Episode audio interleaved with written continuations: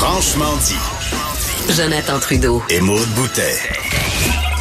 Appelez ou textez au 187 Cube Radio. 1877 827 2346. Cube Radio. Cube Radio. Qu'est-ce que Je As-tu vu le gif que je viens d'envoyer au patron? Là, Le patron, il, hein, il nous parle encore de ça qu'on a parlé de lui en, en début d'émission. Ah, c'est donc bien cool. J'y ai trouvé un nouveau surnom, ça va être Longboard Luke. Ah, quand même. L, Luc. Fortin, Longboard Luke. Ça sonne bien. T'es crampé. Salutations à Luc. OK, on repartira pas là-dessus. Euh, on va faire un peu de nouvelles mode. Parle-moi de Caroline Néron qui avait défrayé la manchette il y a quoi? Ça fait quelques mois de ça En à peine. Son entreprise est en difficulté financière. Elle semblait avoir réussi à garder la tête en dehors de l'eau. Or, finalement, c'est... Ça coule un peu à pic. C'est dans la presse ce matin. Car- Caroline Néron va fermer boutique. Euh, incapable de payer les loyers de ses boutiques de bijoux et de son siège social. Euh, Caroline Néron a appris la nouvelle à ses employés plus tôt cette semaine. Euh, C'est à eux qu'elle aurait euh, dit, selon la presse, que la fermeture de l'entreprise était imminente sans donner de date. Par contre, selon les informations de la presse, on parle d'un horizon de deux à trois semaines. Ce qu'on comprend, c'est que euh, ben ça fonctionne. Les, locaux, ça coûte beaucoup trop cher à louer. Euh, on dit que les propriétaires d'au moins trois locaux qu'elle loue lui ont transmis des avis de retard. L'un d'eux se, prépare même à changer les serrures de ses locaux. Elle est incapable de payer toutes ses factures. Euh, on parle entre autres de la situation, là, juste pour donner un exemple, au Carrefour Laval. Ça pourrait fermer euh, cette succursale-là à tout moment parce que, ben justement, c'est des baux aussi élevés que 225 000 piastres dans un Carrefour Laval. Hey, fallait-tu que tu en vendes des petits bracelets et des petites boucles d'oreilles pour payer? Ben, Ima- c'est ça, imagine combien ça prend de, de bracelets, boucles d'oreilles, des bagues, là, tout, tout ce qu'elle vendait, juste pour payer le loyer, mon 220. Il faut que tu en vendes, là. Ben, c'est hallucinant. t'as pas payé un employé encore, là. T'as pas mis rien dans. C'est fou, là. Non, c'est ça. Puis, tu sais, Caroline Néron le, reconnaît, la, façon de, de consommer, euh, c'est complètement différent. Le retail, c'est très difficile. Il y a des changements au niveau du consommateur. Puis ça, ben, ça fonctionne plus nécessairement comme modèle. Euh, les dettes euh, de ces deux sociétés qui se sont placées à l'abri de leurs créanciers le 10 janvier dernier, 9 millions de dollars. On exploitait à ce moment-là 14 boutiques. Il y en a 6 actuellement, aussi une franchise. Il y a une entente de paiement qui avait été conclue avec les créanciers en mai. Euh, la femme d'affaires qui dit on a essayé une restructuration, c'est très difficile. Est-ce que les créanciers vont toucher la somme qui devait leur être versée en décembre? Caroline Néron, elle dit ne pas avoir beaucoup d'espoir d'être en mesure de remplir son engagement. On prévoyait entre autres le versement d'environ 16 cents par dollar de créance, donc 500 000 dollars sur 3,2 millions au cours des trois prochaines années. Euh, il y a la créance en tout cas de plus de 2 millions de dollars de revenus Québec qui euh, en taxes non versées. Caroline Néron dit avoir sorti un montant de sa poche personnelle supplémentaire à ce qui était dans le règlement pour régler tout ça justement. Euh, donc ça va pas, ça va pas très bien. On dit qu'une fois son entreprise fermée, elle n'a pas l'intention de se relancer en affaires, mais c'est pas totalement exclu, selon des proches collaborateurs, qu'elle continue de vendre ses bijoux en ligne ou en gros. Donc ça, c'est pas clair encore. Ouais, Est-ce qu'on va seulement, tu sais, moi, ça m'étonnerait bien personnellement, qu'on ferme juste toutes les boutiques puis tous les problèmes vont e- être réglés comme ça. euh, je penserais pas, là. Tu sais, moi, je, je, je souhaite absolument aucun malheur à, à- Caroline Néron. Là, je veux dire, euh, elle a essayé quelque chose, puis c'est, bien. La seule chose, c'est qu'il faut- qu'on tire des leçons, là, collectivement. Tu sais, de mettre sur un piédestal des gens, de dire, c'est incroyable comment ils réussissent, que euh, en faire des modèles, de s'inspirer d'eux, de les amener au dragon, comme Caroline Néron, pour finalement se rendre compte que sais, ça marchait pas. Là. Maï Paiement, c'est la même chose, tu sais. Et, et- et je vais saluer, même s'il fait partie de, de la compétition, euh, la douce moitié de notre collègue Geneviève Peterson, Pierre-Yves McSween, qui, qui- qui est excellent. J'adore Pierre-Yves McSween. Lui, il l'avait calé, il faisait un bout, là. Il faisait un bout qui avait dit le modèle Ah, d'affaires de Caroline Desron, ça se peut pas. Ça tu peux pas pas devenir une chaîne de boutiques alors que tu, tu vends des trucs qui sont pas nécessairement euh, chers et les profits sont, sont pas importants. Tu dois passer par des chaînes de distribution lui, il l'avait dit, ça faisait longtemps, ce modèle-là ne fonctionne pas, mais on trouvait ça tellement le fun de dire, ah, Caroline Néron, d'actrice à chanteuse, à femme d'affaires, prospère et tout ça. finalement, elle a fait patate.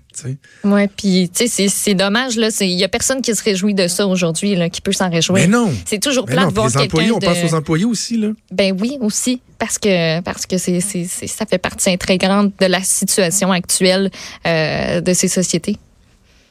OK. Fait que c'est ça. On pense aux employés, mais en même temps, bon, on est en situation de pénurie de main-d'œuvre. On va espérer que ces gens-là puissent se trouver un emploi euh, rapidement. Raconte-moi l'histoire de cette femme qui a déjouer son ravisseur. Puis quand je te dis raconte-moi, je, je l'ai pas lu la nouvelle, j'ai vu, vu le titre passer. Ah, j'ai pas eu le temps de regarder, je suis très très très curieux. Qu'est-ce qui s'est passé? C'est capoté. Et moi, je sais pas si tu avais déjà écouté ça. Je pense à Canal D ou à Canal Vie même.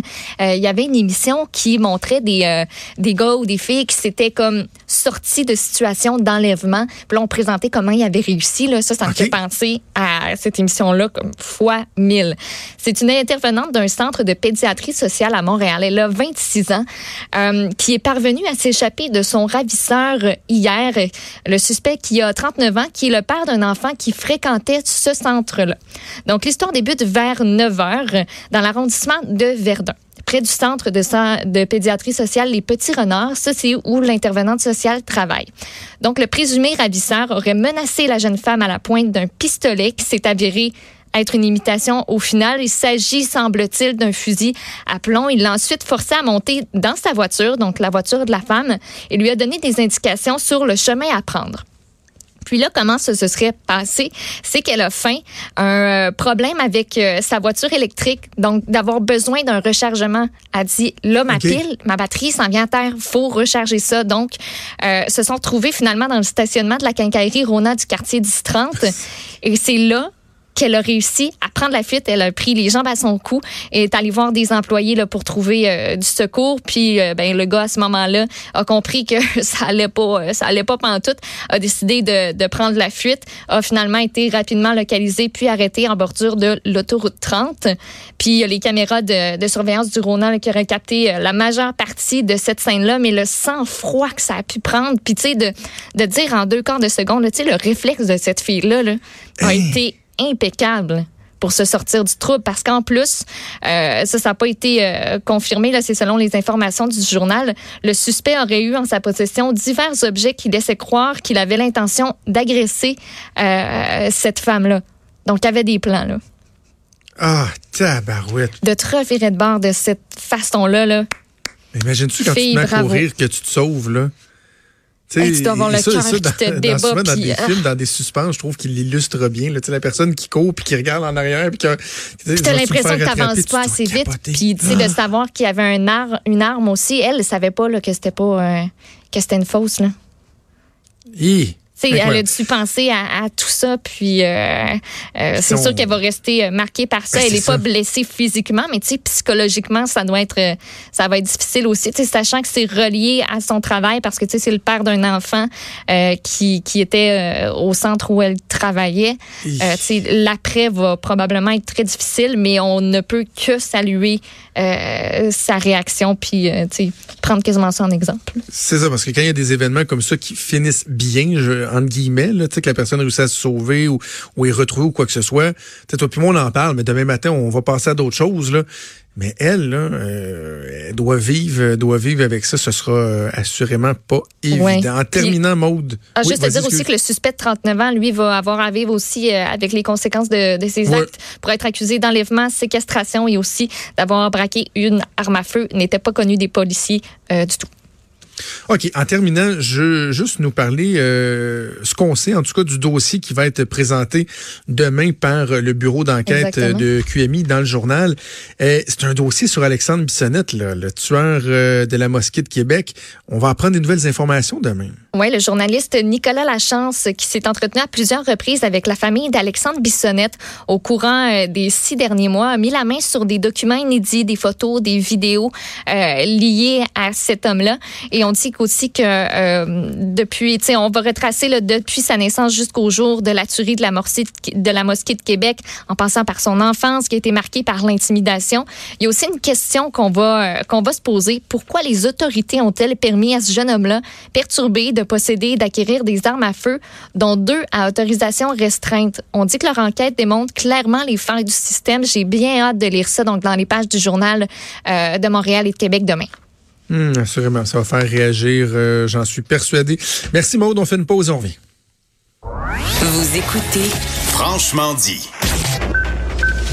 À venir sur Cube Radio. Cube Radio. Dès 12, on n'est pas obligé d'être d'accord avec Sophie Durocher. Cube Radio. Autrement dit. Et maintenant, autrement écouté.